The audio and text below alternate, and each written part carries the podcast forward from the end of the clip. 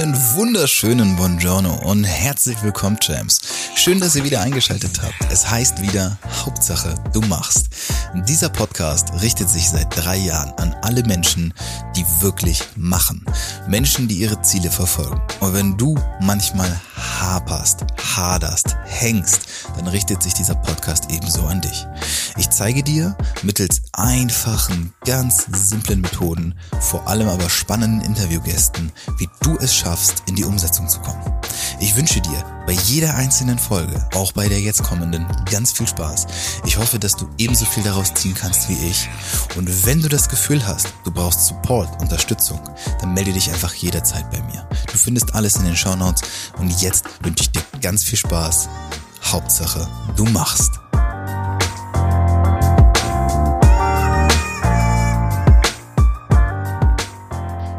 Einen wunderschönen Bonjour und herzlich willkommen, Champs, die zweite. Denn ich sitze heute mit, ja, mit Uwe hier. Allerdings saßen wir auch schon mal so ähnlich zusammen und haben, ich weiß gar nicht, wann das war, vor sechs Wochen oder so, also schon vor einiger Zeit, eine Podcast-Folge zusammen aufgenommen. Und die hättet ihr auch schon längst zu hören bekommen. Wenn nicht, dieses besagte erste Mal jetzt entstanden wäre, nach über 150 Interviews, ist das erste Mal eine Folge verloren gegangen. Sie war nicht auffindbar und dann habe ich gedacht, okay, das ist unangenehm, aber ich glaube, mit Uwe geht das. Da machen wir doch einfach nochmal eine, eine zweite Nummer draus. Habe ich noch nie gemacht, ist für mich auch eine Premiere.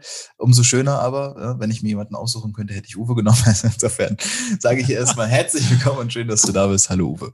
Ach, du warst doch einfach nur nicht zufrieden mit der ersten wahrscheinlich. Ja. Und dann irgendwo aus Versehen auf der Festplatte ist die abgeraucht. Das mache ich immer Nein. so, wenn ich Ärger kriege von Gloria, dass die Folge nicht gut genug war, dann mhm. äh, Schieb ihn bitte an und sag ihm, es ist zum allerersten Mal passiert. Wahrscheinlich, wenn man deinen Podcast hört, ist es so alle vier Episoden, ist es ja. genau das gleiche Intro. Leute, ja. das passiert mir zum allerersten Mal. Das, das gab's noch nie. Ja, aber ich, also ich freue mich, ich freu mich für die Einladung. Also, also auf die, ich freue mich über die Einladung und ich, mit dir könnte ich tausendmal reden. Von daher, du, wir können das doch noch ein paar Mal machen. Also bin mal gespannt. So, wir können auch noch, lass uns 16 Episoden machen. Irgendeine ja, kommt genau. dann schon raus. Irgendwann wird Gloria eine zufrieden sein. Eine Staffel für Gloria.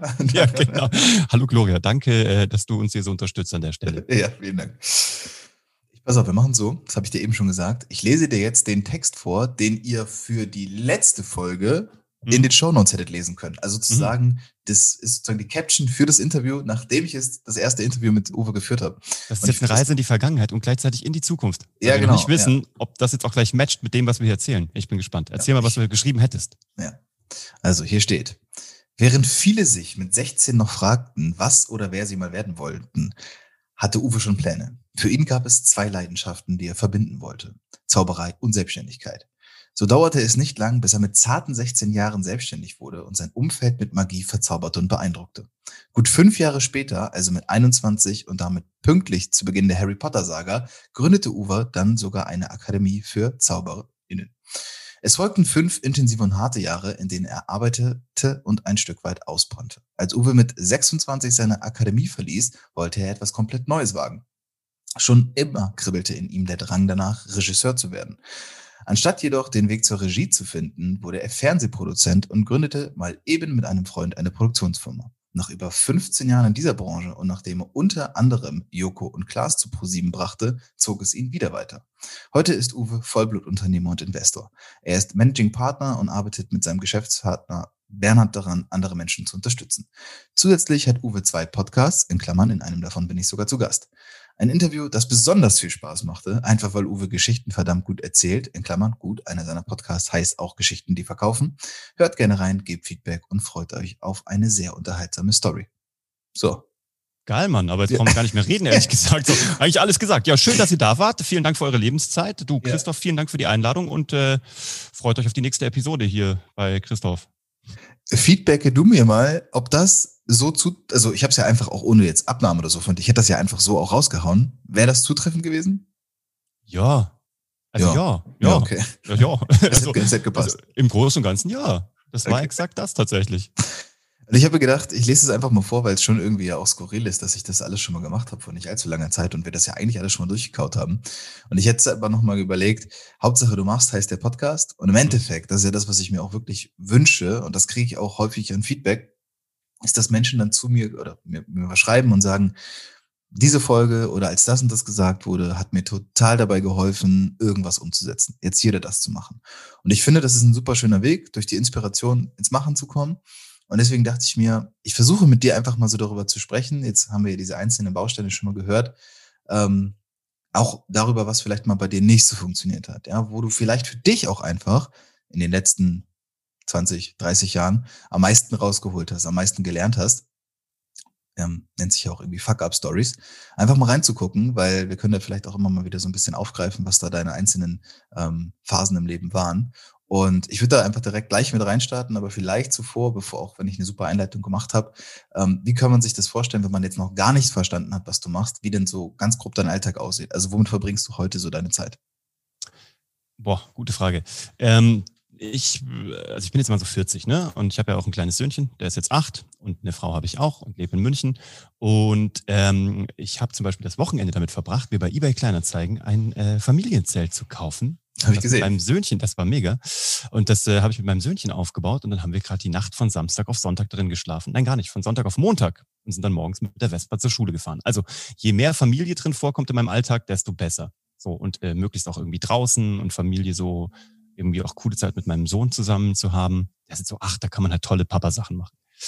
Ähm, ansonsten bin ich hier in unserem neuen Office, in das wir gerade eingezogen sind, ähm, in Bogenhausen und ähm, hier mit unserem Team und wir unterstützen halt tatsächlich Unternehmer dabei, ähm, dass die noch ein bisschen erfolgreicher werden, als die das sowieso schon sind, mit den Mitteln mit Content Marketing, mit Business Storytelling, mit Business Development, beteiligen uns immer mal wieder auch an Firmen. Und ansonsten ähm, mache ich hier einfach Sachen, auf die ich Bock habe, nämlich Geschichten erzählen. So, und anderen Leuten dabei zu helfen, ihre Geschichte zu erzählen. Und das ist irgendwie das Gefühl, das läuft gerade alles extrem selbstbestimmt ab. Also, weiß nicht, kennt ja mal, also früher war ja so dieses Bon, also man kennt dieses Bon mot, lieber arbeite ich 80 Stunden für mich selbst als 80 Stunden für den Chef. Nein, also für, als, lieber 80 für mich als 40 für den Chef. Ja. Das hat früher noch mal mehr für mich gegolten, noch in meiner Fernsehproduktionszeit, als ich meine eigene Firma hatte jetzt probiere ich so, so, ich bin jetzt 40, ne? Ja mal langsam, man wird ja langsam alt und weise und so, hoffentlich. Und ich habe das Gefühl, so jetzt geht jetzt immer mehr so in die Richtung, dass ich mir denke, so mit dem richtigen Einsatz an äh, Zeit und Energie hole ich irgendwie das Richtige im Verhältnis raus. Mhm. Und daran probiere ich noch immer ein bisschen besser zu werden. Das klappt natürlich auch noch nicht jeden Tag und auch da habe ich noch ordentlich Fuck-ups. Aber ähm, ich brauche nicht mehr dieses Harakiri, weißt du? Ja. So, dieses so Night Shifts und so. Habe hab ich auch Bock, mache ich auch noch, wenn ich irgendwie Lust drauf habe oder wenn es das Projekt irgendwie braucht. Aber äh, ich weiß meine Zeit mittlerweile auch ganz gut mit mir, mit der Familie oder mit meiner Holzwerkstatt, die ich jetzt in Covid sozusagen entdeckt habe. Bin voll der DIY-Freak geworden. Also je mehr Werkstatt auch in meinem Alltag ist, desto besser. Aber je mehr, je älter ich werde, desto mehr kommt diese Balance endlich. Und darauf habe ich irgendwie total Bock. Und darin, das ist auch meine Selbstvervollkommnung, da besser zu werden. Mhm. Kennst du ja vermutlich die Vier-Stunden-Woche von Tim Ferriss? Ja, ich lese die einmal im Jahr. Tatsächlich? Einmal im Jahr, ja. Weil ich einmal im Jahr dann ein neues Buch lese. Das ist total abgefahren. Ach so. Weil ich es immer mit einem anderen Hintergrund lese. Also weil ich mich ein Jahr lang weiterentwickelt habe. Und ich lese das Buch von Tim äh, tatsächlich eigentlich nicht immer am Anfang des Jahres, aber so rund um März, lustigerweise, ist das wie bei mir so ein festes Date mit mir selbst. Und ähm, es ist für mich jedes Mal eine ganz andere Bedeutung. Und das Ach, ist ja? total geil. Hm? Was, was, was ist das für dich momentan? Also wie, wie siehst du es jetzt, nachdem du es vielleicht das letzte Mal in diesem Jahr gelesen hast? Weil das, was du gerade gesagt hast, es geht gar nicht darum, also vier Stunden Woche für die, die es nicht kennen, könnte ich auf jeden Fall, also würde ich empfehlen, das kann man sich auf jeden Fall auf mal jeden Fall. Äh, reinziehen. Auf jeden Fall. Ähm, es geht im Endeffekt so ein bisschen um den disruptiven Ansatz. Tim Ferriss hat gesagt, naja, man muss gar nicht unbedingt 40, 80, 100 Stunden die Woche arbeiten, sondern es geht alles auch ein bisschen smarter. So und hat das dann vor ein paar Jahren, ist ja schon ein bisschen älter jetzt auch das Buch, mal vorgestellt. Und das Buch ist, sage ich mal, bei sehr vielen, vor allem auch jungen UnternehmerInnen einfach sagen, oder jungen UnternehmerInnen gut angekommen und Leute, die gedacht haben, oh ja, das kann man doch mal ändern.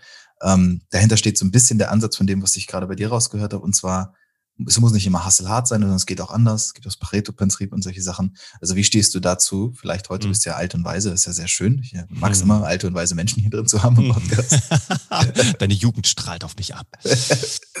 Nee, ich ja. habe das auch das eins der Bücher, was ich am meisten verschenkt habe, lustigerweise. Ich glaube, ich habe noch nie ein Buch so oft an jemanden verschenkt oder weitergegeben. Ich glaube, ich habe auch gefühlt 17 von mich schon gekauft, aber ich verschenke die dann irgendwie immer oder gebe die Leuten mit und die kommen natürlich nie wieder zurück zu mir, wie immer halt. Und dann kaufe ich es mir immer wieder neu. Deswegen, ich glaube, ich habe auch mittlerweile alle drei Varianten, die es mal so gab davon. Äh, dieses Mal hat mich am meisten geflasht. Ich glaube, das ist das, ähm, wo er, ich weiß nicht, wo er ist, bei diesem Taekwondo, bei dieser Taekwondo-Meisterschaft wo er erst die Regeln gelesen hat, also wo es darum geht, er gewinnt halt diese, ich weiß nicht, was sind die Weltmeisterschaften? Ja. Äh, ich glaube irgendwie so, oder Regionalmeisterschaften. Auf alle Fälle gewinnt er sie nicht, weil er der beste Taekwondo-Kämpfer ist, sondern weil er die Regeln gelesen hat und gecheckt hat, dass es, du musst den nicht kaputt hauen, du musst den auch nicht nach Punkten besiegen, kannst du zwar, aber der dritte Weg sozusagen, diese Meisterschaft zu gewinnen, ist, den Gegner einfach zu packen und aus dem Ring rauszuschmeißen. Also aus einer Linie. Und wenn die übertreten ist, hast du automatisch gewonnen. Und der Typ hat dann überlegt, jetzt kann ich natürlich gucken, ob ich die 17 Jahre Vorsprung von den Jungs aufhole im Taekwondo oder aber, ob ich nach Punkten sozusagen irgendwie so Blitz-Defense-mäßig gewinnen kann oder ob ich einfach nur trainiere, mir die zu schnappen, die zu packen, sozusagen zu umklammern und einfach nur rauszuschubsen. So, also das, ich mag dieses, ähm, diese Idee davon, erstmal eine Regel verstanden zu haben, ein System verstanden zu haben, um es dann bewusst zu hacken, sozusagen. Ne? Ja. Und das kann man mal e-, elegant machen. Die Variante ist natürlich nicht besonders elegant, aber sowas kann man ja auch elegant machen. Und das ist das, ähm, ähm, also sinnvolle Abkürzung. Ich bin kein großer Fan von Abkürzungen. Ich bin kein großer Fan von die zehn Punkte Formel, wie du übermorgen Lamborghini fährst. Ich hasse sowas, so Online-Marketing-Kram und so Gequatsche. Aber ich mag es, ähm, ein System zu verstehen. Also lerne die Regeln, damit du sie richtig brechen kannst. Das gefällt mir ganz gut. Das hat mir der, der Dalai Lama gesagt also nicht mir, genau, hat mir mal der Dalai Lama gesagt. Hat er mich mal beiseite genommen, früher. Nee, aber er hat das mal gesagt. Und das finde ich ganz schlau. Und das hat mich diesen März ähm, begeistert. Okay. Und wie hat sich das denn bei dir verändert? Also jetzt bist du ja doch schon, wie man ja in meiner unglaublich schönen äh, Einleitung auch hat heraushören können, mhm. schon das ein oder andere Ding durchlaufen in deinem Leben. Fernsehproduktion, vorher irgendwie schon die Akademie. Also wir können, vielleicht kommt das ja auch gleich nochmal auf, das auch nochmal besprechen. Ähm, Inwieweit hat sich denn da jetzt auch so dein, deine Sichtweise, nicht nur die Sichtweise, sondern auch in der Praxis dann deine Arbeitsweise verändert? Weil ich auch immer persönlich große Probleme damit habe, wenn ich ganz junge Leute habe, auch vielleicht im Coaching oder so, die sagen, ich weiß nicht warum, aber ich arbeite, arbeite, arbeite, es kommt nichts dabei rum. Und mhm. das ist dann immer so die Sache, dass ja, viel hilft viel. Das zählt ja nicht immer. Nee, ich habe ja mal einen schlauen Spruch gehört mal von einem meiner Business-Mentoren, der gesagt hat, immer wenn du Ja sagst, machst du Umsatz und wenn du Nein sagst, machst du Gewinn. Und das hat mich sehr begeistert. Ich habe zwar, zwar noch viele Jahre gebraucht, um das als Unternehmer wirklich zu verstehen, ja, weil wer alles annimmt, nimmt eben auch jeden Kunden und auch die Kunden des Teufels sozusagen. Also hm. die, die halt keinen Spaß machen, die dir sehr viel Energie rauben, die dich Zeit fressen lassen sozusagen. Also das ist, wenn du nicht Nein sagst oder die nicht aussiebst und die Projekte auch aussiebst, dann wird es schwierig. Was ich gemerkt habe, ist, ist, ähm, dass ich immer schneller und besser darin werde, in eine Nische zu gehen. Ich habe mal früher PR studiert, lange ist es her in Köln. Und da hat mir mal einer meiner Dozenten gesagt, die Zielgruppe alle gibt es nicht und ist auch nicht zu erreichen. Wenn du Zielgruppen definierst, ist halt je spitzer, desto besser. Und ähnlich ist es aber auch bei einer geschäftlichen Betätigung.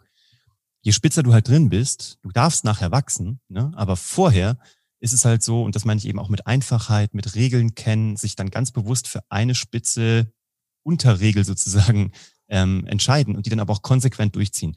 Und das ist das, was bisher in meinem Leben, ich habe jetzt irgendwie schon mehrere Geschäftsformen irgendwie so hinter mir und auch mich an vielen Firmen beteiligt und ein paar davon auch verkaufen dürfen oder mach sie noch aktuell. Und immer wenn wir spitz waren, immer wenn wir so wie so ein, weißt du, wie so eine ganz dünne Nadel sozusagen irgendwo reingegangen sind, dann war der Impact halt wirklich groß. Dann haben wir auch große damals bei der Fernsehproduktionsfirma, als wir die gestartet haben, 2008, hat uns jeder von den großen Dickschiffen gesagt, ihr habt keine Chance, macht es nicht. Und wir haben uns damals gedacht, der Adi und ich, mein Partner, ähm, wenn wir keine Chance haben, dann nutzen wir sie. Und dann sind wir halt all in gegangen und haben halt gesagt, es stimmt zwar, wir können gegen Banijay, Endemol, Bavaria, diese Riesen wir können die ja nicht schlagen. Wie auch? Weißt du, da stehen Konzerne mit Milliarden dahinter. Und dann haben wir überlegt, es macht keiner so richtig geil versteckte Kamera in Deutschland.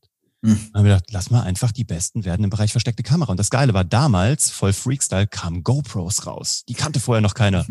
Ey, wir haben uns die GoPros geholt. Weißt du, was es früher gekostet hat, solche Spezialkameras anfertigen zu lassen und irgendwie damit fürs Fernsehen versteckte Kamera zu machen? Es war unmöglich. Also sind wir darauf gegangen. Also waren wir die Jungs, die irgendwie fast, ich würde behaupten, 80 Prozent aller versteckten Kameraproduktionen gemacht haben. Und wir waren voll im Game. Von da haben wir natürlich dann Upselling und Cross-Selling machen können, weil dann kannten die uns ja schon, dann hatten wir einen Fuß in der Tür. Das nächste war dann, dass wir uns einfach vor die, wir hatten die Firma eine, eine DJI, also eine DJI geholt, eine, eine Drohne, eine der ersten, die habe ich noch per Hand zusammengesteckt und noch so Flugmodule und Kameraübertragungsmodule dran gelötet. Die gab es nämlich noch gar nicht in den ersten zwei Varianten. Dann habe ich die selber geflogen am Anfang. Also waren wir die Ersten, die diese geilen Drone-Shots hatten in einer WDR-Produktion, für die du normalerweise eigentlich in der Regel so zwischen 5.000 und 8.000 Euro pro Tag für so Helikopteraufnahmen bezahlen musstest. Ja. Die haben wir kostenlos mitgeliefert. Kannst du überlegen, was die gemacht haben? Die haben uns halt wieder und wieder und wieder beauftragt. Wir sind halt immer dahin gegangen, wo wir ein System sozusagen ja, hacken konnten, wo wir spitz sein konnten, wo wir schneller sein konnten. Deswegen haben die dann auch gesagt, neben diesen ganzen Tankern und Dickschiffen sind wir so ein schnelles Beiboot, was immer links dran vorbeifährt, ohne dass du uns siehst. Ja. Stealth-mäßig. Und das hat eigentlich bei allen Unternehmungen gut geklappt und jetzt auch bei Geschichten, die verkaufen, machen wir genau das. Wenn du ein Unternehmen bist, die halt einfach nicht riesen, riesen, riesengroße Werbebudgets haben, ja, dann ist es einfach. Dann brauchst du zwar immer noch jemanden, der gut schalten kann oder der dich irgendwie erfolgreich machen kann. Aber wenn du jetzt jemand bist, der nicht 50 Euro am Tag, 100 Euro, 1000 Euro am Tag schalten kann, dann kannst du halt mit Content Marketing genauso dran vorbeischießen. Ja, dauert ein bisschen, bis sich die Algorithmen irgendwie deinen Content gezogen haben. Aber dann, boom, bist du weg und die sehen dich nicht mehr. Einfach weil dein Gaspedal, weißt du, wenn die das Gaspedal wieder loslassen, wenn die das Geld vom Gaspedal nehmen, vom Werbegaspedal, ist Schluss. Mhm. Aber dein Content bleibt halt immer drauf. Und das Lustige ist, dass wir mittlerweile sogar von Google Menschen in der Ausbildung haben. Also selbst die Dickschiffe kommen. Also wir dürfen auch Mitarbeiter aus Irland direkt von denen ausbilden. Und so schließt sich halt wieder der Kreis. Deswegen äh, Tipp für dich da draußen oder die jungen Unternehmer, von denen du gesprochen hast, je spitzer, desto besser, je ähm, schneller, desto besser und ähm, am Anfang wirklich einfach mal machen und dann erst testen. Also dann erst gucken, was bei rumkommt und dann relativ schnell wieder anpassen. Das ist eigentlich, das ist schon der ganze, das ist schon die ganze Magie. Mhm. Und ist denn das erlernbar? Also ist das etwas, was du dir in der Theorie beigebracht hast oder was du über die Praxis gelernt hast, über die Jahre und Erfahrung? Weil das ist ja etwas, was sich vom Ding her wahrscheinlich jeder Mensch, egal in welchem Alter er wünscht, wenn der was vorhat, zu sagen, ja, System hacken, disruptiv denken, da reingehen, die Lücke finden, die Nische besetzen. Das hört man jetzt ja noch und nöcher, aber die wenigsten setzen das ja dann am Ende auch erfolgreich um. Das sind ja sehr wichtige Worte, die man dabei benutzen muss. Ist das denn etwas, wo du gesagt hast oder merkst, das hast du jetzt über die Jahre oder Jahrzehnte gar hinweg gelernt oder hast du einfach schon immer mit diesem smarten Ansatz gedacht, gearbeitet und es hat auch immer funktioniert? Naja, also bei mir kommt es ja systemisch daher, dass meine Karriere in der Zauberei gestartet hat. Ne? Also mit acht Jahren habe ich ja sozusagen mit der Zauberei begonnen, damals in Kassel, wo ich herkomme. Und bei der Zauberei hast du immer die gleiche Grundvoraussetzung. Du sagst, ich will ein Wunder schaffen. Es, ich, ich muss was erschaffen, was es nicht gibt. Ich möchte, keine Ahnung, diesen Ball schweben lassen.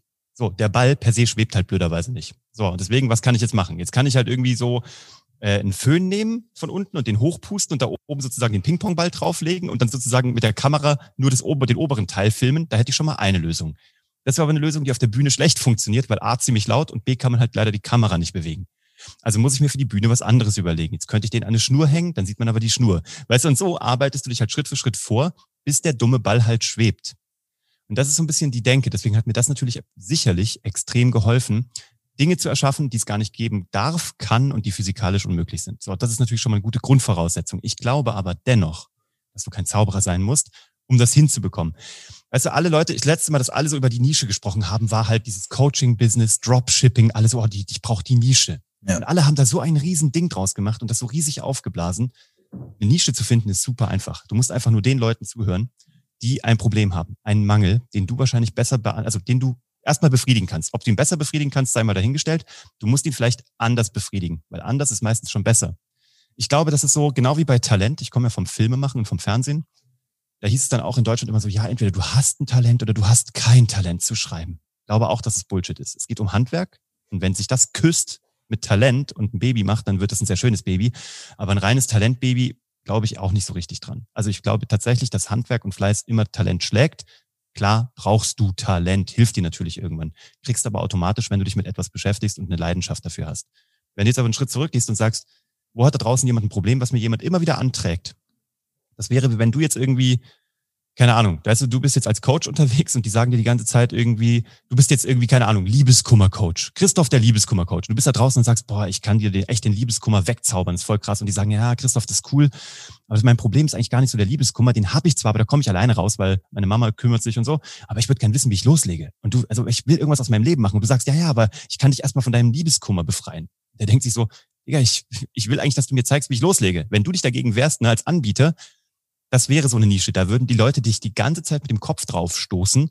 Und wenn du da dann sozusagen irgendwann mal loslässt und sagst, okay, die denken, ich kann das, dann mache ich's mal. Weil ganz ehrlich, ich mache es den ganzen Tag. Ich mache ja den ganzen Tag irgendwas. Das ist schon Nische genug. Und dann musst du den Leuten erzählen, warum du sie ganz besonders gut ausfüllen kannst oder du denen sozusagen ganz besonders gut helfen kannst. Und da glaube ich auch nicht, dass besser hilft, sondern anders. Also wenn ich zum Beispiel den Leuten, weißt du, wenn Leute von mir Storytelling lernen wollen, dann ist es natürlich so, ich hätte jetzt das studieren können und Germanist sein können. Ist auch eine sehr solide Ausbildung und gut. Ich hätte wahrscheinlich auch drei, vier Doktorarbeiten drüber schreiben können. Ich könnte dann wahrscheinlich weltweit einer der führenden Experten zum Thema wissenschaftliches Storytelling sein. ist aber nicht mein Weg. Mein Weg ist, ich habe mit acht Jahren auf der Bühne angefangen, Geschichten zu erzählen als Zauberer. Und ich habe direkt eine Watschen bekommen, wenn es schlecht war. Ich habe sofort Applaus bekommen, wenn es richtig geil war. Und wenn ich richtig grottoid war, sind Leute aufgestanden und rausgegangen. Das tut so weh, dass du den Fehler nicht nochmal machst. Dann war ich beim Fernsehen und durfte halt Menschen jeden Tag Geschichten erzählen, Millionen von Menschen. Und wenn das doof ist, schalten die ab. Und das siehst du am nächsten Tag im Mediatrack. Da sind die Sekunden nachgezeichnet. Und in der Sekunde, wo du es versaubbeutelst, da stürzt die Quote, die Quote ab. Ja? Und dann ähm, ist es natürlich eine andere Sache. Also das ist meine Art, Geschichte zu erzählen. Es ist eine relativ hands-on und eine relativ, sag ich mal, Multimedia und auch Massenmedien getestete und von Pro7 bis hin zu Netflix, bis hin zur Kinoproduktion, wissen wir relativ gut, was funktioniert und was nicht funktioniert. Und dass du das dann natürlich auf Social Media übertragen kannst, ist klar. Aber das ist meine Nische. Ja. Und deswegen, ob die jetzt besser ist als die wissenschaftliche, wage ich gar nicht zu behaupten, aber sie ist anders. Und da draußen giert, wenn du mich fragst, eigentlich jeder nur nach anders. Mhm. Weil es gibt überall same, same, but different. Es ist alles das Gleiche irgendwie. Alles ist so ein bisschen hier, ich mache dich reich, ich zeig dir das und ich zeig dir Marketing, ich zeig dir, ich mache ein Coaching, ich mache dich glücklich, reich, sexy. Ich weiß nicht, was die, was ja. dich alle machen. Aber wer bleibt dir denn wirklich im Gedächtnis? Die wenigsten. Und die, die erfolgreich sind, sind die, die eigentlich, du weißt eigentlich gar nicht, ob deren System besser ist. Ja. Wage ich jetzt mal auch zu bezweifeln, ob das das beste System ist. Weil du kaufst ja nur ein Schaufenster. Das, was hinten dran ist, kannst du erst sozusagen sehen, wenn du im Programm bist oder wenn du gekauft hast. Deswegen ist ja die Frage, was steht bei dir im Schaufenster? Und das ist im Grunde genommen das, was deine Nische ist. Das ist das, was du schön machen kannst. Das ist das, wo du dich positionierst. Ohne Nachfrage gibt es langfristig kein Angebot. Also es bringt mir ja nichts, wenn ich der Liebeskummer-Coach bin und die Leute wollen aber nicht, dass ich den Liebeskummer heile, sondern eben ihnen zum Loslegen verhelfe. In unserem letzten Gespräch, was ja ihr jetzt nicht hören könnt, aber was ich noch einigermaßen gut entsinne, hast du ja auch davon gesprochen, dass dein Traum- oder Wunschberuf ja eigentlich in der Regie gewesen wäre. Du hast mhm. dich da ja auch beworben, wurdest ja dann irgendwie abgelehnt, kannst du gerne gleich nochmal aufgreifen. Jetzt bist du ja aber am Ende dann irgendwie doch im Fernsehenbereich gelandet, aber als Produzent eben. Irgendwie Liebe über Umwege. Aber ja, du hast ja gemerkt, dort gibt es vielleicht noch nicht die große Nachfrage nach den kleinen Playern, aber die großen gab es schon und ihr habt euch aber ja durchgesetzt, du und dein Geschäftspartner.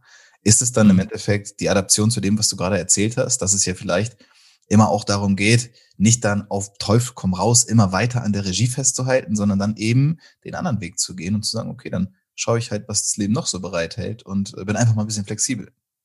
Voll. Das Leben gibt dir, glaube ich, ziemlich viele Hinweise. Die Frage ist nur, ob du drauf hören magst oder ob du sie ignorieren magst. Ne? Ich wollte immer Regisseur werden. Ich habe dann irgendwie mit 17 angefangen beim offenen Kanal Kassel, so voll auf Oldschool, so noch mit drei Maschinenschnitt, noch nichts digital und so. Habe ich dann angefangen, äh, Kurzfilme zu machen, die alle richtig schlecht waren. Aber okay, waren meine ersten halt. Dann habe ich eine Talkshow produziert da irgendwie jede Woche im äh, offenen Kanal Kassel. Und das war alles total cool. Und dann dachte ich mir, jetzt werde ich Regisseur und habe mich an allen großen Filmhochschulen, vier Stück an der Zahl in Deutschland, beworben und wurde mit 19 überall abgelehnt. Und dann habe ich gedacht, ey, dann mache ich halt erstmal Zivi und im Zivi bewerbe ich mich wieder. Und es ist eine riesen Act, sich da zu bewerben. Du musst Kurzfilme machen, Fotostories machen, Texte schreiben. Ist echt krass. Du wirst dann zur Vorstellungsprüfung, nochmal eine Prüfung. Es ist total gaga. Bin da echt überall in die zweite Runde gekommen, auch mit 20, ein Jahr später und wieder überall abgelehnt worden. Zuletzt so von Nico Hoffmann, der gesagt hat so, nee, Digga, komm mal wieder, wenn du irgendwas zu erzählen hast, so 24 dann habe ich gedacht, wisst ihr was, ihr könnt mich alle kreuzweise. Und habe dann gesagt, jetzt nehme ich einen Umweg. Dann habe ich eben diese Zauberschule in Köln gegründet, weil ich dachte, das kann ich ja. Und das Leben will mir ja was sagen. Ich kann jetzt noch mehr Regie und so. Dann habe ich gedacht, ich suche jetzt, ich gehe jetzt ganz bewusst nach Köln, weil in Kassel gibt's halt keine Medien. Habe also gedacht, ich nehme jetzt den nächsten Schritt, ich nähere mich den Medien an, mache meinen Zivildienst in Kassel, äh Quatsch, also in Köln dann, gründe da meine erste Firma, wurde dann auch relativ schnell auch von RTL angefragt. Da war damals eine Riesenshow, also in der Hamburger Film, die Sturmflut mit Benno Fürmann, wo die Hamburger Sturmflut von, keine Ahnung, was da irgendwie war, äh, nachgefilmt wurde. Und dafür musste der eine Zauberszene machen. musste einem kleinen Jungen eine Münze hinterm Ohr herbeizaubern. Hat RTL gegoogelt und gesehen, ah, okay, Zauberschule, mit, äh, Zauberschule Köln, wir holen uns den Typen. Dann bin ich nach Essen ans Set gefahren und dann habe ich Benno Fürmann beigebracht, wie er eine Münze herzaubert. Und dann kamen so die ersten Fernsehkontakte. Und dann plötzlich hat sich das dann irgendwie ähm, relativ schnell verfestigt, dass ich gemerkt habe, ähm, ich habe es dann noch einmal probiert bei den Filmhochschulen, wieder vergeblich. Und dann habe ich gesagt, wisst ihr was, jetzt, ich bin raus und bin dann über Umwege zur Produktion gekommen, ne? also als, Produ als Produzent. Was für mich am Ende des Tages die viel bessere Entscheidung war, weil ich bin, glaube ich, ein passabler Regisseur, ein guter Autor, aber es gibt richtig viel bessere Leute als mich. Also so richtig. Und das ist auch okay. Aber ich verstehe was von der Regie und ich verstehe was vom Schreiben. Aber ich bin halt richtig gut. Also meine Talente sind richtig gut aufgehoben beim Produzieren als Produzent. Was ich machen kann, nämlich ist, da kaufe ich mir einen Regisseur ein. Weißt du, ich kann mir den richtigen auswählen. Ich kann das ganze Projekt wie so, so der Puppet Master, weißt du, ich kann ja. mir irgendwie die Finanzierung stemmen, die Idee generieren, mir die Leute holen, die das ausarbeiten, die geilen Talente irgendwie fördern und ranholen, die Schauspieler buchen, die, äh, weißt du, ich habe halt so das ganze, ich kann die ganze Klaviatur spielen. Und das ist das, was mich so begeistert hat. Und das äh, wusste ich gar nicht. Das ist erst durch den Prozess gekommen und wahrscheinlich wäre ich falsch abgebogen, wäre ich direkt Regisseur geworden, weil ich wahrscheinlich ein mittelmäßiger Regisseur geworden wäre. Und das wäre, das hätte mich auf Dauer wahrscheinlich gar nicht so glücklich gemacht. Und als Produzent hat's gereicht für Fernsehpreis und Grimme-Preis. Also von daher ist so auch so zwei Haken dran an meinem Ego. Fair enough. Und das war, das war gut. Und was ich jetzt tue, ist nichts anderes. Jetzt produziere ich Unternehmen oder Unternehmer, mhm ähm, mit den gleichen Methoden. Und das ist egal, ob das in Social Media, auf TikTok, äh, auf YouTube, im Podcast oder im Kino stattfindet. Heißt, dass du aber schon auch deinem Talent, dem, was du sagst, was dir ja auch so irgendwo vielleicht liegt oder mitgegeben wurde, wie auch immer man das nennen möchte, dass du dem schon auch gefolgt bist. Aber das ist, und ich finde, dass, da steckt zwischen den Zeilen eine ganze Menge, was ganz, ganz wichtig ist, weil ich weiß ja mittlerweile nach ein paar Jahren auch, wer hier so zuhört oder wer so die, die, die Zielgruppe des Podcasts ist. Und ähm, fällt bei mir auch auf das Wort Sturheit. Also ich bin auch relativ stur, würde ich denken. Ähm, mhm. Und kann nicht so loslassen. Ja, dieses Problem, dass, wenn ich es mir in den Kopf gesetzt habe, zu glauben, ich muss da jetzt mit dem Kopf durch die Wand. Das wäre ja bei dir dann der Regisseur gewesen. Und jetzt sagst du, ja, aber wer weiß, vielleicht wäre ich ein passabler oder ein halbwegs passabler geworden, aber so konnte ich die Talente auch anders einsetzen. Würdest du das denn vielleicht, ja, ist natürlich irgendwie auch Suggestivfrage, aber würdest du das retrospektiv ähm, auch jungen Leuten vielleicht, egal wie alt die sind, 18, 19, 20, kommen gerade aus der Schule, denken sich, das ist die Sache, ich muss da jetzt durch. Würdest du denen das heute auch mitgeben oder gibst du denen das mit, dass es heißt, behalte dir das bei, so flexibel zu denken und dich anzupassen, weil, und das sehen wir ja auch, Märkte entwickeln und verändern sich ja rasant. Das ist ja Wahnsinn, mhm. was heute alleine durch Social Media möglich ist. Ähm, ja, also würdest du da vielleicht auch das heute definitiv so mitgeben, ja, dass es wichtig ist, sich das beizubehalten und nicht so Kopf durch die Wand verhalten. Das ist eine geile Frage. Ich bin jetzt der Papa, ne? deswegen ich, ich habe jetzt schon Angst davor, wenn mein Sohn mal kommt und sagt, du Papa, was denkst denn du eigentlich, was ich so werden sollte? Weißt du so? Oder wie ich, ich habe echt, ich habe keine Ahnung, wie ich dann mit denen sein werde. Ich hoffe natürlich äh, gut und unterstützend ja. und habe da auch eine gute Hoffnung. Aber das ist eine gute Frage. Also das Ding ist ja, ich glaube, du musst den Korridor für dich abstecken. Mein Korridor ist Medien, Geschichten erzählen und im besten Fall in einem multimedialen Umfeld, gerne mit Video. Lustigerweise habe ich dann natürlich sehr erfolgreiche Podcasts gestartet, aber das ist ja im Grunde genommen nichts anderes. Die habe ich immer auch immer mit Video produziert und einfach das Video abgeschnitten. Von daher passt es. Aber es ist im Grunde genommen, der Korridor ist ja relativ ein, jetzt nicht breit, aber ist schon, er ist klar abgesteckt. Ja? Und innerhalb des Korridors habe ich mich angepasst. Das ist das Ding. Und ich glaube, das beantwortet vielleicht auch die Frage. Wenn deine Leidenschaft darin liegt, künstlerisch tätig zu sein oder äh, darstellend, also, also darstellend künstlerisch oder bildend künstlerisch, dann ist halt die Frage, klar, du kannst ein Action-Painting machen, du kannst dir aber auch eine Gotcha-Pistole holen, du kannst gegen eine Wand schießen, du kannst auch sprayen, ist ja wurscht. Aber der Korridor ist ziemlich klar. Weißt du, was ich meine? Also wahrscheinlich wirst du von, wenn du das künstlerisch in deinem Leben dann unterdrücken würdest, das so wäre es bei mir auch, wenn ich jetzt, ich komme von der Bühne, ich bin halt Darsteller, ich bin halt, ich liebe es, aber das habe ich eben auch gekanalisiert. Kanalisierung ist das Zweite. Du steckst erst Schritt eins ein Kanal, also ein, ein, ein Korridor ab, in dem du dich total frei bewegen kannst. Das Zweite ist Kanalisierung. Früher stand ich auf der Bühne und habe halt gezaubert. Als Unternehmer stand ich auf der Bühne und habe gepitcht. Mhm. Ja, also ich habe halt, ich, ich glaube, dass halt meine Pitch-Fähigkeit extrem gestiegen ist durch die Zauberei. Und im Grunde genommen ist das für mich auch eine künstlerische Form. Ich finde Leute, die geil pitchen können. Ich habe auch äh, echt die geilsten Leute mir immer wieder angeguckt, einfach beim Pitchen. Habe mich auch immer reingesetzt oder habe selber mir oft auf, also auch Ideen als Fernsehproduzent pitchen lassen, weil ich liebe diese Situation. Auch wie andere Leute das lösen. Und das ist eine extreme kreative Leistung und auch eine, eine künstlerische Leistung, einen geilen Business-Pitch abzuliefern. Und das ist zum Beispiel das Zweite. Weißt, ich habe da auch von profitiert, aber ich habe es in ein anderes Umfeld transferiert. Ja, also es ist trotzdem, da sitzen Leute, die ich begeistern muss, die ich von meiner Idee überzeugen muss und die ich am Ende zu einer Aktion bringen muss. Ich muss eine Handlung auslösen, ein Call to Action, auch jetzt kein Button, sondern in echt. Aber ob ich das später, das, du kannst es dann auch umbauen, wenn du das Prinzip verstanden hast, dann kannst du es sogar eins zu eins auf eine Webseite übertragen. Das ist dann On-Site Storytelling. Und da machst du das Gleiche. Du pitcht so, dass der Call to Action dann wirklich ein Button ist. Also von daher, ich bin im Grunde genommen meiner Grundmotivation, meiner Grundleidenschaft treu geblieben, habe aber innerhalb dieses Korridors jeden Sprung gemacht, den du machen kannst. Und ich glaube, das das Größte, einfach was man mitgeben kann, ist tatsächlich in der Retrospektive testen, testen, testen. Es gibt nichts anderes. Alles andere ist nur Annahmen. Alles nur in, so zwischen zwei Ohren, die sich denken, oh, aber es wäre so geil, wenn. Ja, aber wer weiß es schon? Weißt du, das ist nur zwischen deinem Kopf. Du kannst dir die Welt ein bisschen machen, wie du sie möchtest, das stimmt. Aber nur, wenn du bereit bist, sozusagen zu testen, auf die Schnauze zu fallen und sofort wieder weiterzumachen mit einem Learning. Ja, ja, ja, ja, ja. So, alles unterschrieben, was du jetzt gerade gesagt hast. Ich weiß gar nicht. Ich wahrscheinlich, ja, doch, stundenlang können wir schon noch weitersprechen. Wir würden immer ein neues Thema aufgreifen können. Ähm, würde dich darum, oder ich bitte dich darum, noch gleich ganz locker aus dem Ärmel geschüttelt, mal ganz kurz so die, die größten Learnings äh, mitzugeben, die du vielleicht aus den letzten Jahren ähm, deines Unternehmerdaseins auch geschöpft hast, vor allem, und das finde ich auch sehr auch immer wichtig, setzt, ist natürlich irgendwo auch eine Grundvoraussetzung dann, aber erfolgreich Unternehmen. Ja, das ist ja, ist ja auch so eine Sache. Ich glaube, da muss man sich immer wieder oder sollte man, wie du dir auch die Leute angeschaut hast, wie die gepitcht haben, schau mir, ich schaue mir Leute an, höre Leuten zu, die einfach was erlebt haben und die wissen, wie es funktioniert, da einfach das nochmal zu teilen Richtung Ende hin. Und ähm, Punkt. Das war, mehr wollte ich dazu eigentlich gar nicht sagen. Also vielleicht teilst du das einfach mal gerne mit uns. Egal, ich habe zwei Learnings, die ich dir echt äh, oder die ich euch geben kann. Das erste ist, don't be impressed. Alle anderen da draußen kochen mit dem gleichen Wasser und es ist maximal lauwarm. Und das meine ich ernst so. Ich war Fernsehproduzent und plötzlich klingelt das Telefon und Netflix Los Angeles war dran. Wir sollen die neue größte Game Show der Welt mit Sylvester Stallone produzieren. Die wird nämlich mit zehn Nationen kämpfen gegeneinander in Los Angeles. Auf der größten freitragenden Stahlkonstruktion, die jemals die Menschheit gebaut hat, größer als der Eiffelturm, die Ultimate Beastmaster. Läuft auf Netflix drei Staffeln. Ist mein erster Netflix-Titel hinten im Abspann. Ja? Ja, wir haben keine Ahnung, warum die anrufen. Wir sind am Zittern. So, wir sitzen in München und denken, ach du Scheiße, Netflix. Sylvester Stallone ist der Executive Producer. Oh mein Gott, wir sollen da hinkommen, wir sollen das machen, wir sollen den deutschen Teil machen. Der Arsch geht mir auf Grundeis. Ich denke mir, Alter, ey, ich kann nix. Das ist Netflix, das ist Hollywood. Ich flieg darüber, komm dahin, die gleichen Kameras, das gleiche Chaos, die gleichen Schnittplätze, die gleichen Tonbandgeräte zum Aufzeichnen des Tons vor Ort, die gleichen Fuck-ups und nix funktioniert und am Ende wird die größte Game Show der Welt daraus, die wir drei Staffeln lang mitbegleiten durften. Niemand kann mehr als du. Das musst du, das muss dir ganz klar sein. Ja, lerne zwar von den Leuten, die schon da sind, wo du hin willst. Ja, also die haben einfach nur schon den Weg gefunden, aber per se ist niemand geiler als du. Punkt. Das ist tatsächlich so. Das ist das Erste.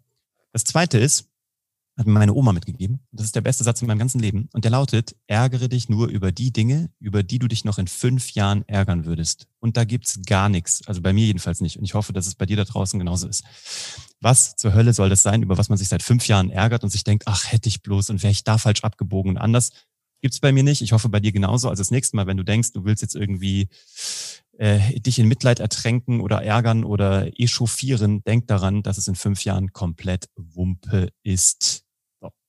Over and out. Und damit beende ich, denn ich kann es nicht besser beenden. Ich kann es an der Stelle immer nur schlimmer machen.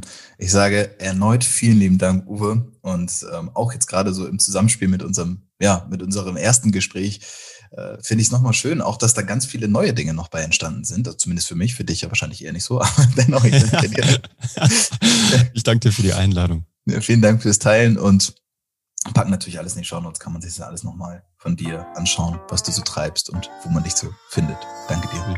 Ciao. Oh no, ist es schon wieder vorbei? Ja, Champs. Vielen Dank, dass ihr zugehört habt. Schön, dass du dabei geblieben bist und dass du hoffentlich genauso viel daraus ziehen konntest wie ich. Es war mal wieder eine sehr schöne Folge und wenn du das Gefühl hast, du kannst einfach nicht davon genug kriegen, dann kannst du mir überall folgen. Instagram, vor allem aber auch Clubhouse. Dort wirst du ganz viele interessante Talks von mir mitbekommen.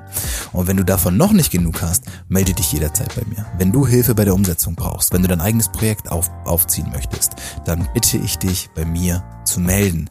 Ich kann und werde dir ganz sicher helfen können. In diesem Sinne, bis zum nächsten Mal. Hauptsache, du machst.